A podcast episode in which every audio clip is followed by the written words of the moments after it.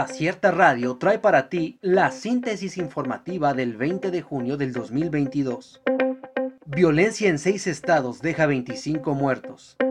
Grupos delincuenciales instalaron este domingo por la mañana 16 bloqueos en diferentes puntos de la ciudad de Matamoros, con lo que provocaron pánico y paralizaron las actividades en esta ciudad fronteriza. Día del Padre en Oaxaca entre recuerdos y añoranza.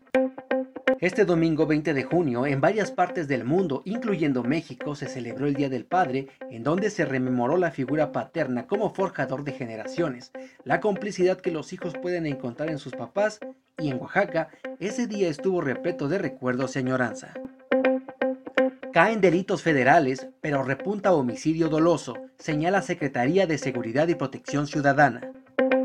Al dar a conocer el informe mensual, la secretaria de Seguridad y Protección Ciudadana, Rosa Isela Rodríguez, sostuvo hoy que en mayo el registro de delitos federales fue el más bajo del sexenio, con una caída de 26.6% respecto al inicio de la administración. Pensión del Bienestar 2022. Estas son las fechas de entrega de tarjetas.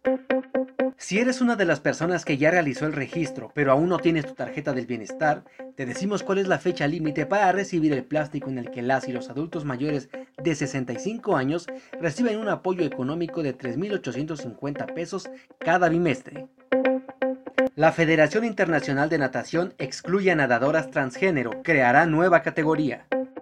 La natación pretende convertirse en el primer deporte en poner en funcionamiento una categoría abierta en la que podrán competir deportistas transgénero. Así lo anunció en Budapest Hussein Al-Musalam, presidente de la Federación Internacional de Natación. Gustavo Petro, de izquierda, gana elecciones presidenciales en Colombia.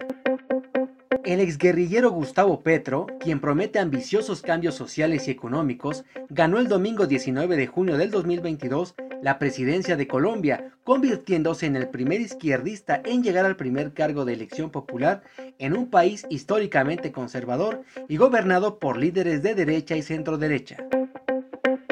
AMLO aseguró que no tiene vínculos con crimen organizado.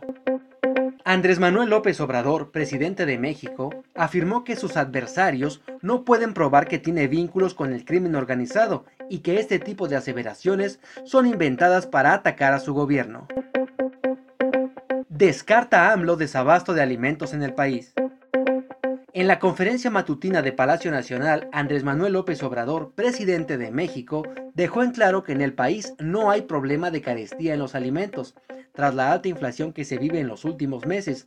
Apuntó que hay mercancía suficiente en México y el acuerdo con productores para mantener los precios de los principales alimentos de la canasta básica ha dado buenos resultados.